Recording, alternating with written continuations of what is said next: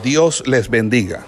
El Centro de Formación Ministerial El Goel le da a usted la más cordial bienvenida a este programa de licenciatura en teología. Hoy con la asignatura correspondiente a nuestro pensum académico.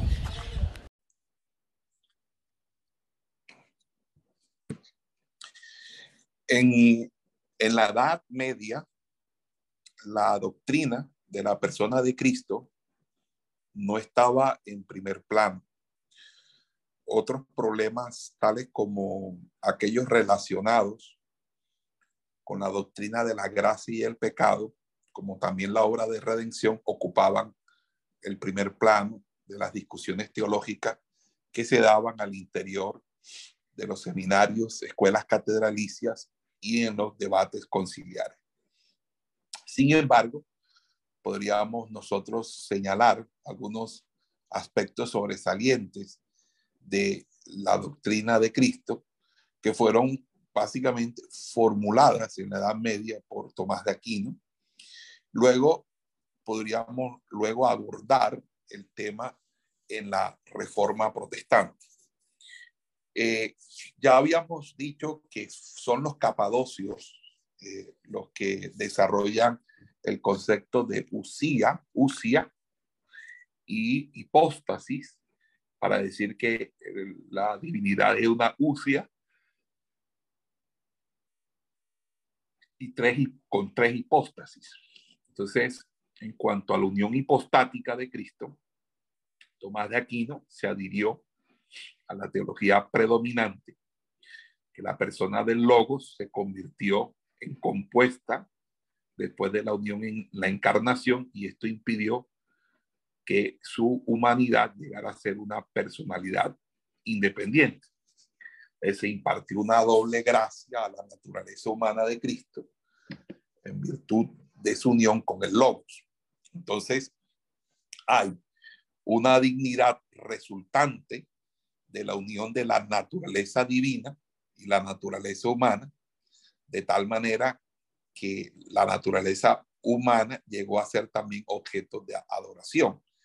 Y ahí él habla de gratia unionis, la gracia de la unión, es decir, la unión de la naturaleza humana con la naturaleza divina.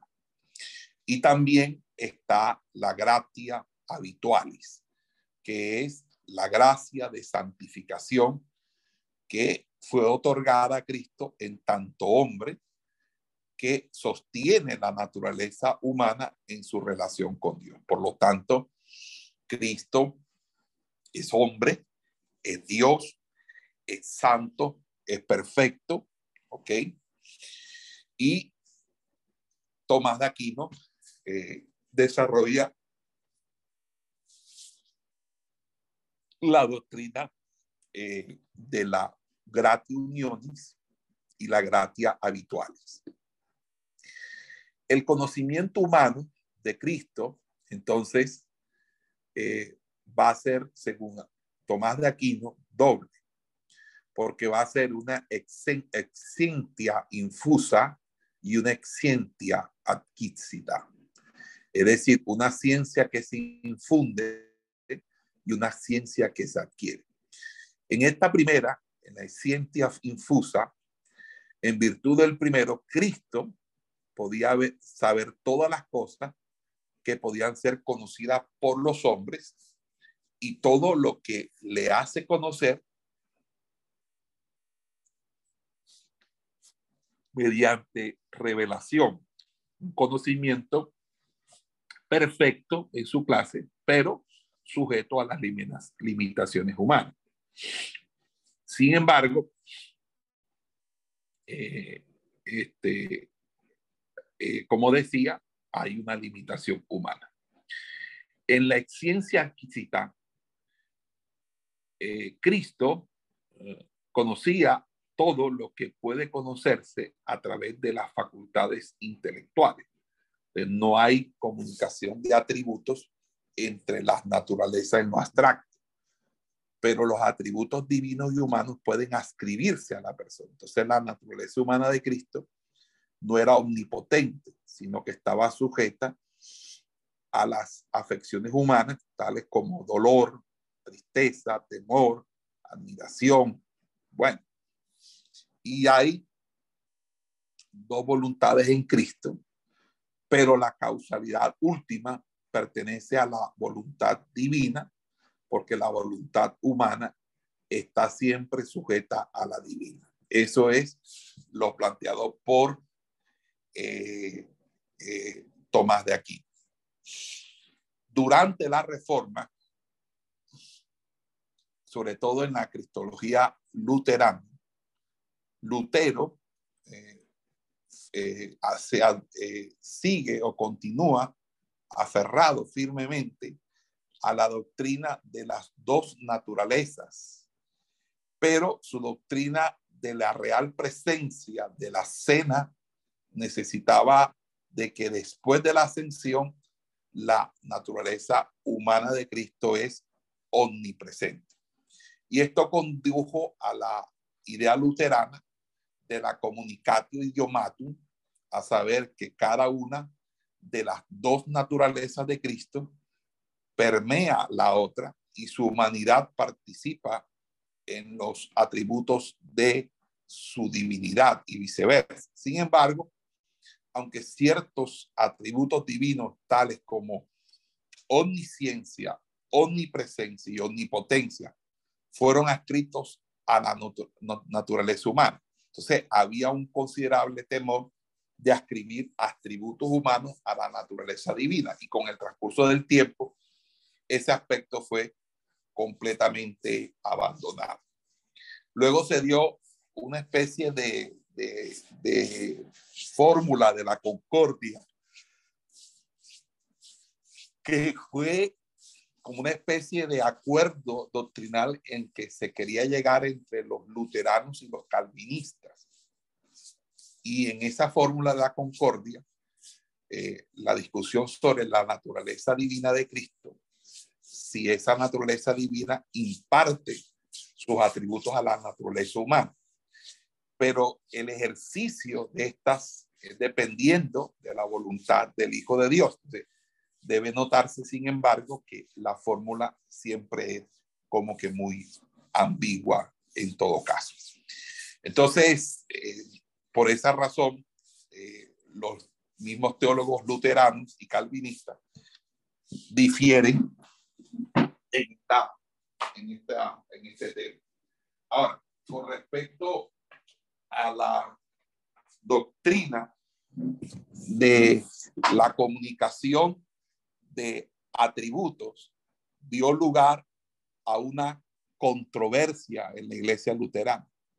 Evidentemente, los teólogos luteranos se dieron cuenta que la lógica del caso requería una comunicación de atributos al mismo tiempo de la unión de las dos naturalezas, pero bajo esta suposición enseguida se enfrentaban al interrogante de cómo explicar la vida de humillación tal cual figura en las páginas del Evangelio.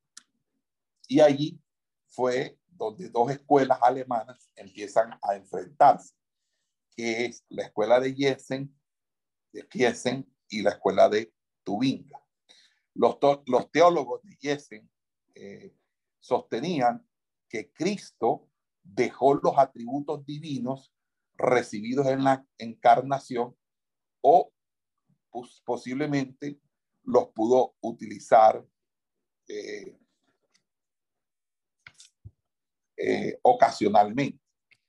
Mientras que los teólogos de Tubinga sostenían que Cristo siempre poseía los atributos de Dios. ¿Ok? Entonces, eh, allí, en, ese sentido, eh, eh, él lo que hizo fue ocultarlos o los utilizó solamente en secreto. la fórmula de, de concordia se inclinaba hacia el lado de la teología de Giesen y su opinión gradualmente prevaleció en la iglesia luterana. Eh, luego, más adelante, esta, esta doctrina se fue perfeccionando hasta que la, hasta poder señalar o, o decir que la presencia de poderes estrictamente divinos en la humanidad de Cristo llega a ser una mera potencialidad. Inclusive hoy, hoy en día los luteranos hay una notable tendencia a descartar su opinión característica de la comunicatio idiomatium y de conformarse al punto de vista reformado de que las propiedades de cada una de las naturalezas pueden ser atribuidas a la persona. Ahora, la declaración más completa de la posición reformada con respecto a la doctrina de Cristo se encuentra en la segunda confesión helvética, que fue en el año 1566, eh, que dice eh, de la siguiente manera, voy a leer para ustedes. Por lo tanto,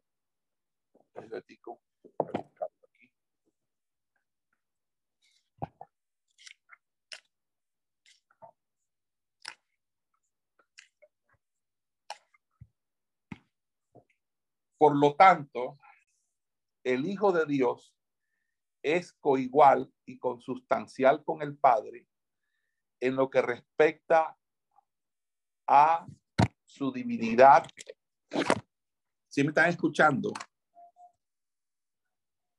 Amén, sí, Señor. A su divinidad, eh, verdadero Dios, no solo de nombre o por adopción o por favor especial, sino en sustancia y naturaleza. Por lo tanto, rechazamos la doctrina blasfema de Arrio pronunciada contra el Hijo de Dios, también enseñamos y creemos que el eterno Hijo del eterno Dios fue hecho el Hijo del hombre de la simiente de Abraham y David, de ninguna manera de hombre alguno, como lo afirmó Evión, sino que fue purísimamente concebido por el Espíritu Santo y nacido de la Virgen María. Además, nuestro Señor Jesucristo no tenía alma sin sentido razón, como pensaba Apolinario, ni carne sin alma, como enseñaba Eunón, sino que tenía alma con razón y carne con su sentido. Reconocemos, por lo tanto, que hay dos naturalezas, la divina y la humana, en el único y mismo Jesucristo nuestro Señor. Y decimos que estas dos naturalezas están tan asociadas, unidas, que no son absorbidas, confundidas o mezcladas, sino más bien unidas y asociadas en una sola persona las propiedades de cada naturaleza, siendo incólumes y aún permanentes, de tal manera que adoramos un solo Cristo nuestro Señor y no dos. Por consiguiente, detestamos la herejía de Nestorio que hace dos Cristos de uno y disuelve la unión de la persona. Asimismo, abominamos la locura de Utico y de los monotelistas y monofisistas quienes destruyeron la propiedad de la naturaleza humana. Por lo tanto, no enseñamos que en Cristo la naturaleza divina sufrió o que Cristo, según su naturaleza humana, está todavía en el mundo y así en todo lugar, pues tampoco pensamos ni enseñamos que el cuerpo de Cristo cesó de ser verdadero cuerpo después de su glorificación o que fuera deificado y tan deificado que se despojó de sus propiedades en tanto cuerpo y alma y que llegara a ser una total naturaleza divina y que empezara a ser una sola sustancia. Por lo tanto, no permitimos ni recibimos las necias sutilezas y las intrincadas, oscuras e inconsistentes disputas de Schwenkesfeld y tales otros vanos charlatanes en esa materia. ¿Ok? Esa es la confesión de fe esbéltica, helvética. Vamos a hacer una pausa aquí.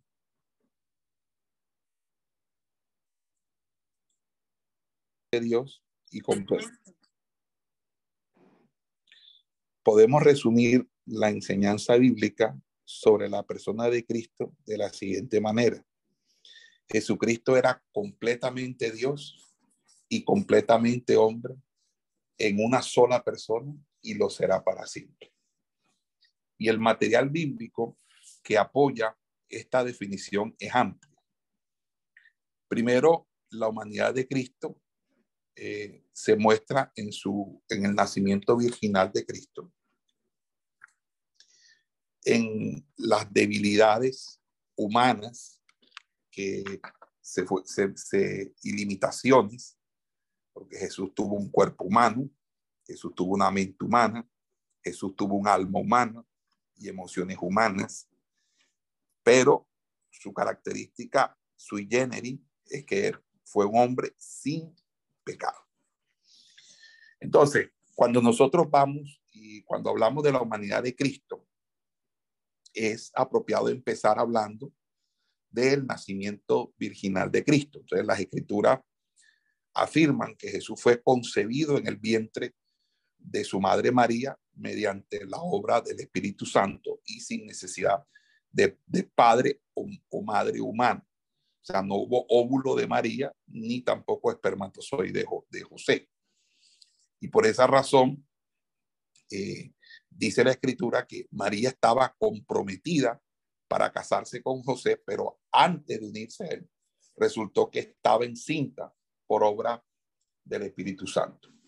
Entonces dice que poco después de eso, un ángel del Señor le dijo a José que estaba desposado con María, José, no tema recibir a María porque ella ha concebido por obra del Espíritu Santo.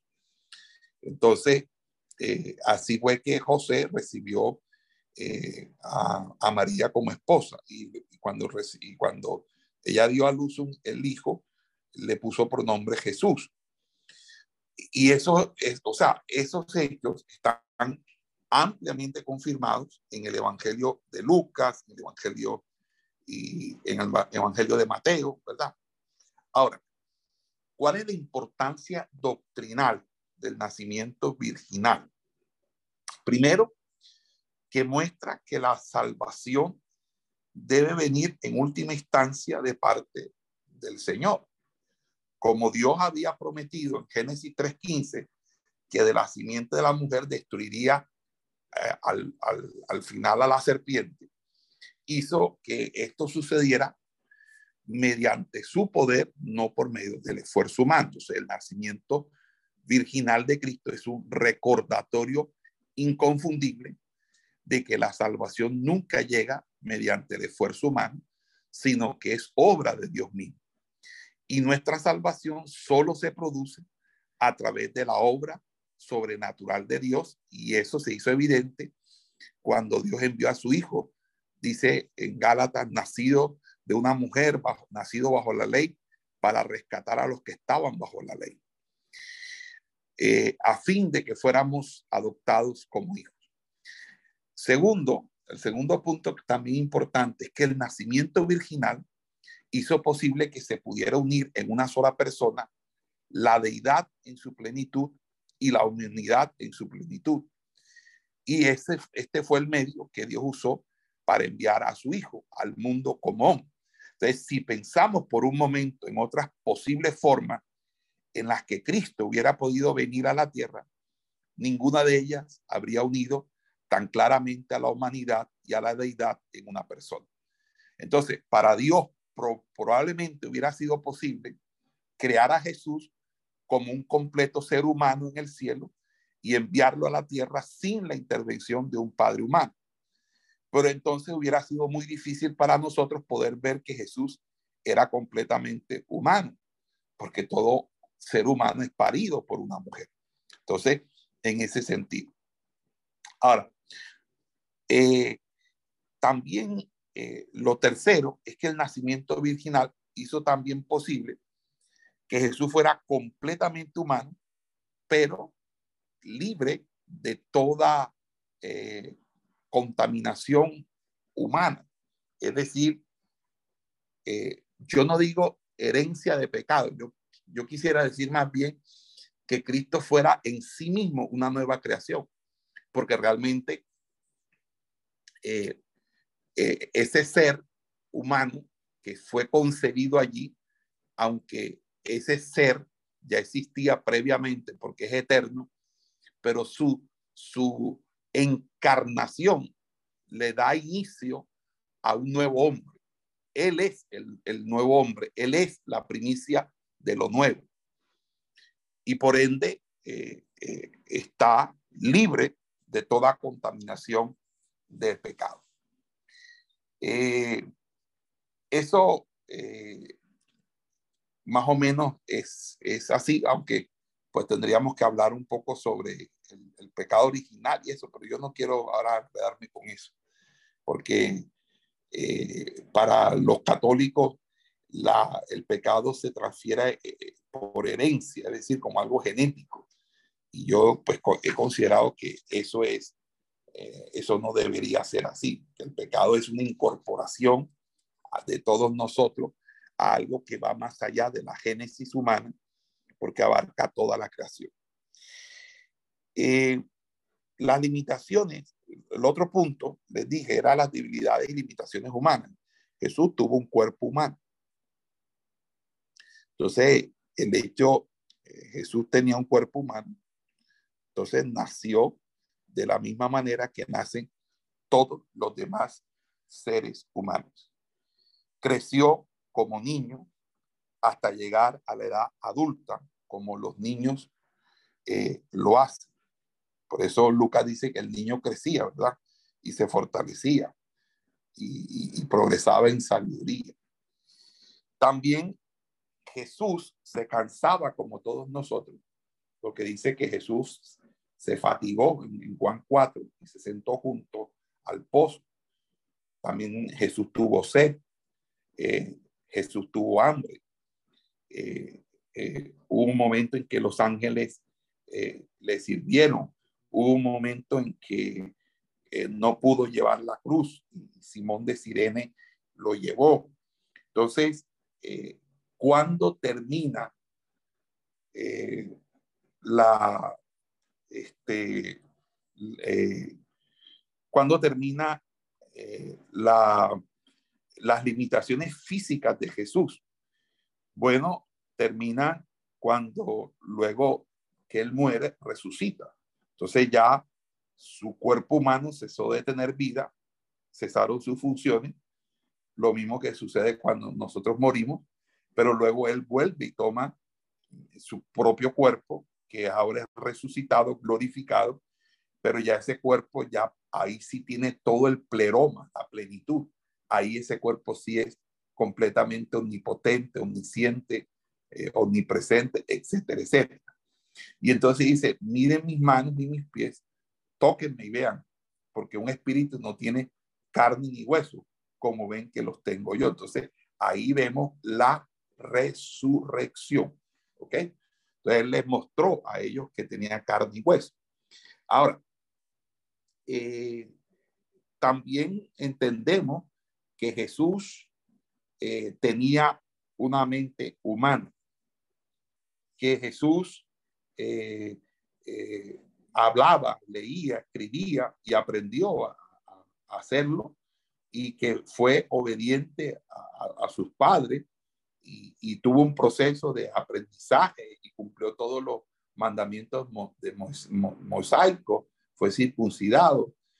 También entendemos que él tuvo un alma humana, emociones humanas, porque la misma Biblia dice que en algún momento él, manifestó que él, él, estaba angustiado o que él se angustió profundamente. Y en ambos versículos, la palabra angustiar, eh, que es en, Juan 12, Juan 12 y Juan 13, es taraxo. Y taraxo es una palabra que se usa con frecuencia para referirse a personas con ansiedad o sorprendidas repentinamente por un peligro. Entonces, eh, además, eh, antes de la crucifixión de Jesús, al darse cuenta del sufrimiento que, que iba a enfrentar, dijo, es tal la angustia que, que me invade, que me, que me siento morir. Tan grande era la tristeza que sentía que parecía como que si hubiera llegado a ser más fuerte, hubiera acabado con su vida. Entonces, eh, que eh, en ese orden de ideas, Jesús, Jesús también lloró con tristeza por la, por la muerte de Lázaro, ¿verdad? Eh, entonces, eh, en, el, libro hebreo creo que dice que Jesús ofreció oraciones y súplicas con fuerte clamor y lágrimas al que podía salvarlo de la muerte, ¿verdad? Entonces, todo esto nos enseña la verdadera humanidad y, y la verdadera divinidad. Yo quisiera, vamos a hacer una pequeña pausa.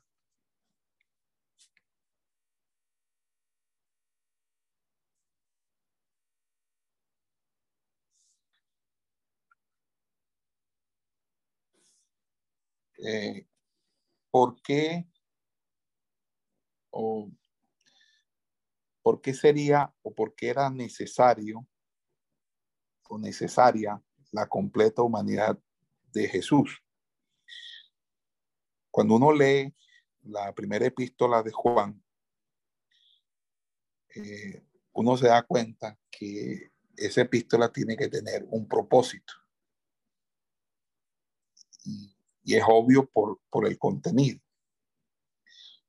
Resulta que cuando esa epístola sale a la luz, sale a la luz en ocasión o por causa de que hay una enseñanza herética entre las iglesias que decía que Jesús no era hombre.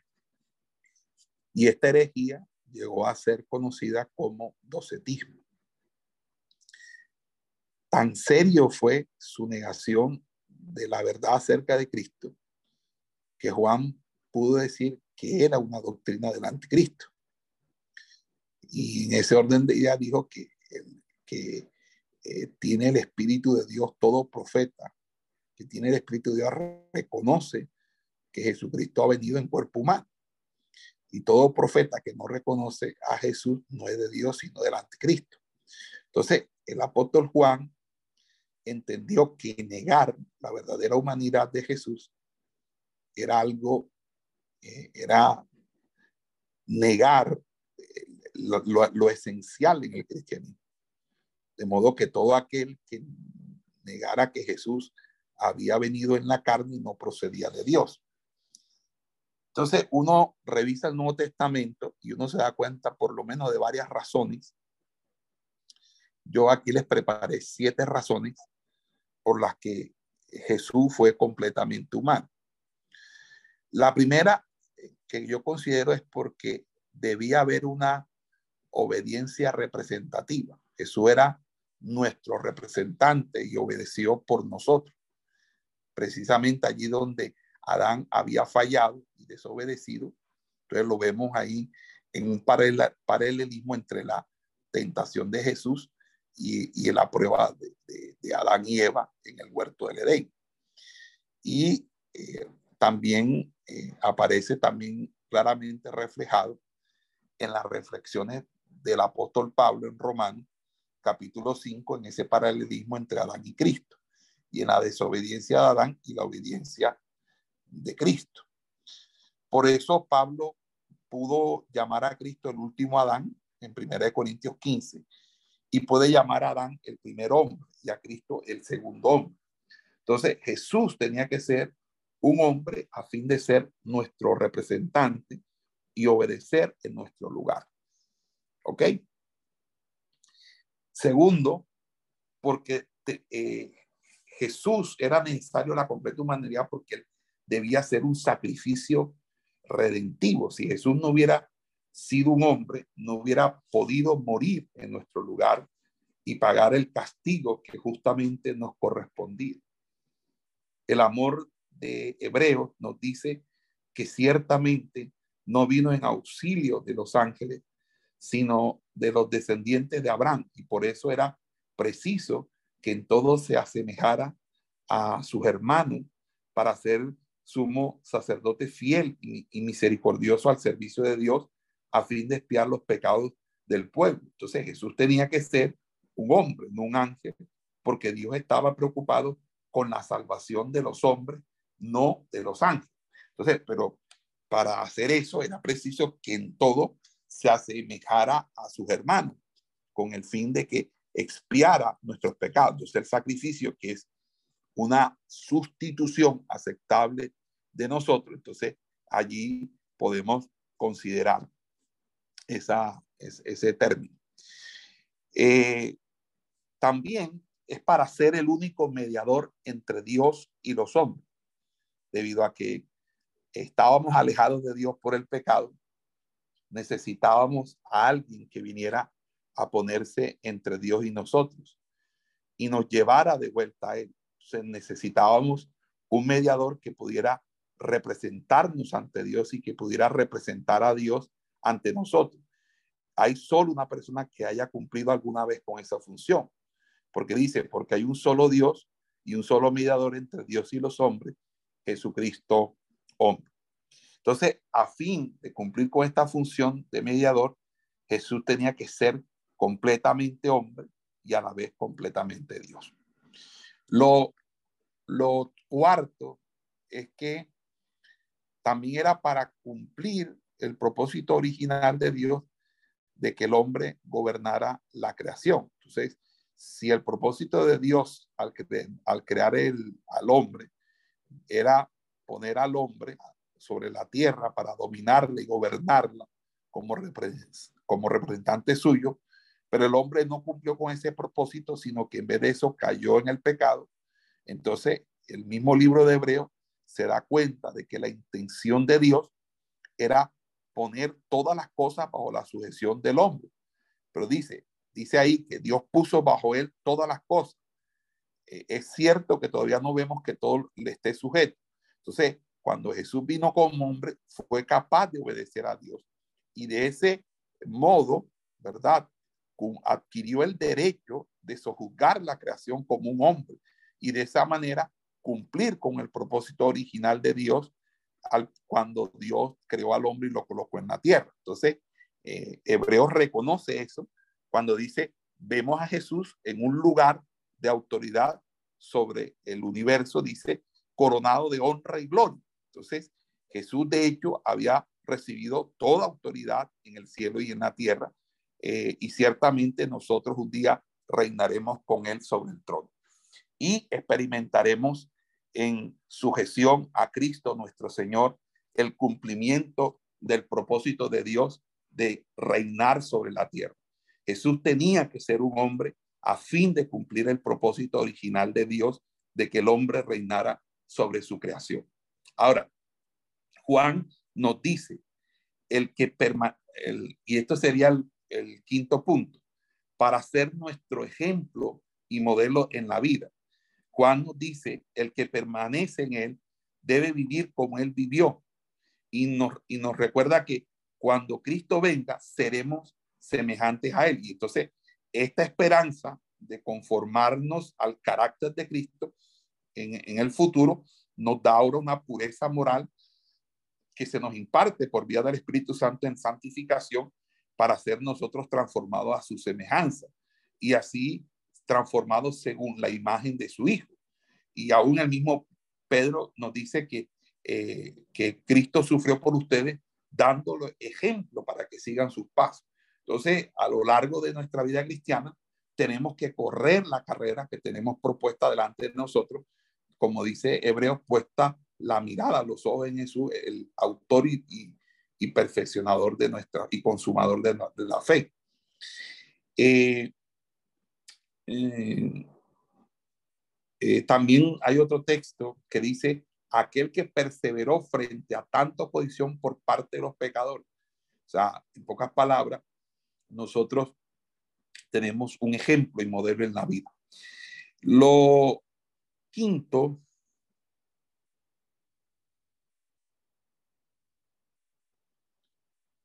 lo quinto es que para ser, o sexto más bien, para ser el modelo de nuestros cuerpos redimidos. Pablo nos dice que cuando Jesús resucitó entre los muertos, lo hizo con un cuerpo nuevo que resucitará en incorrupción, ¿verdad? Y eh, en, en una gloria, y este nuevo cuerpo de resurrección que Jesús tenía cuando se levantó de la tumba,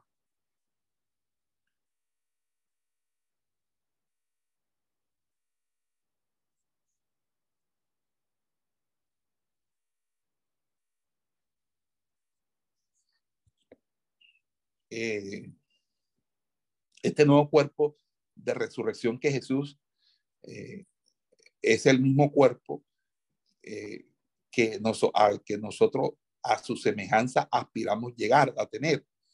Entonces, de una manera u otra, nosotros estamos llamados a ser resucitados o a ser transformados en un cuerpo semejante al de su gloria. Y por último, eh, Jesús es humano completamente para compadecerse eh,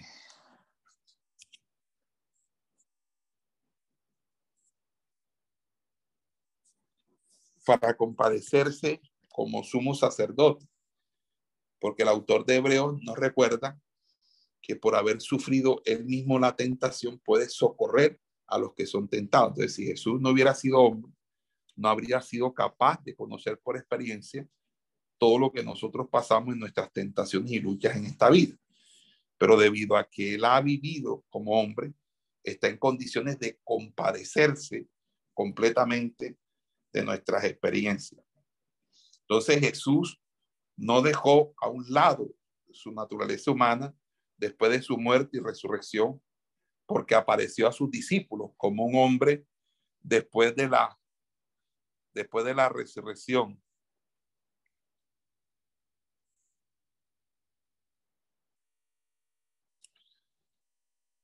Ok.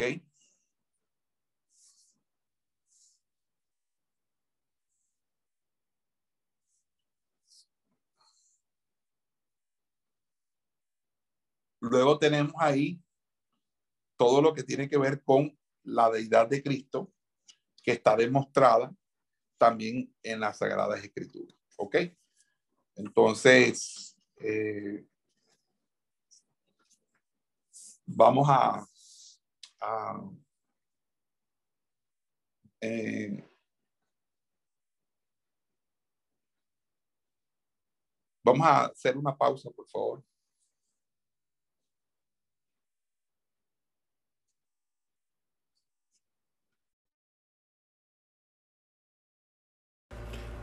Esperamos que este estudio haya sido de bendición para su vida y ministerio. A Dios sea la gloria.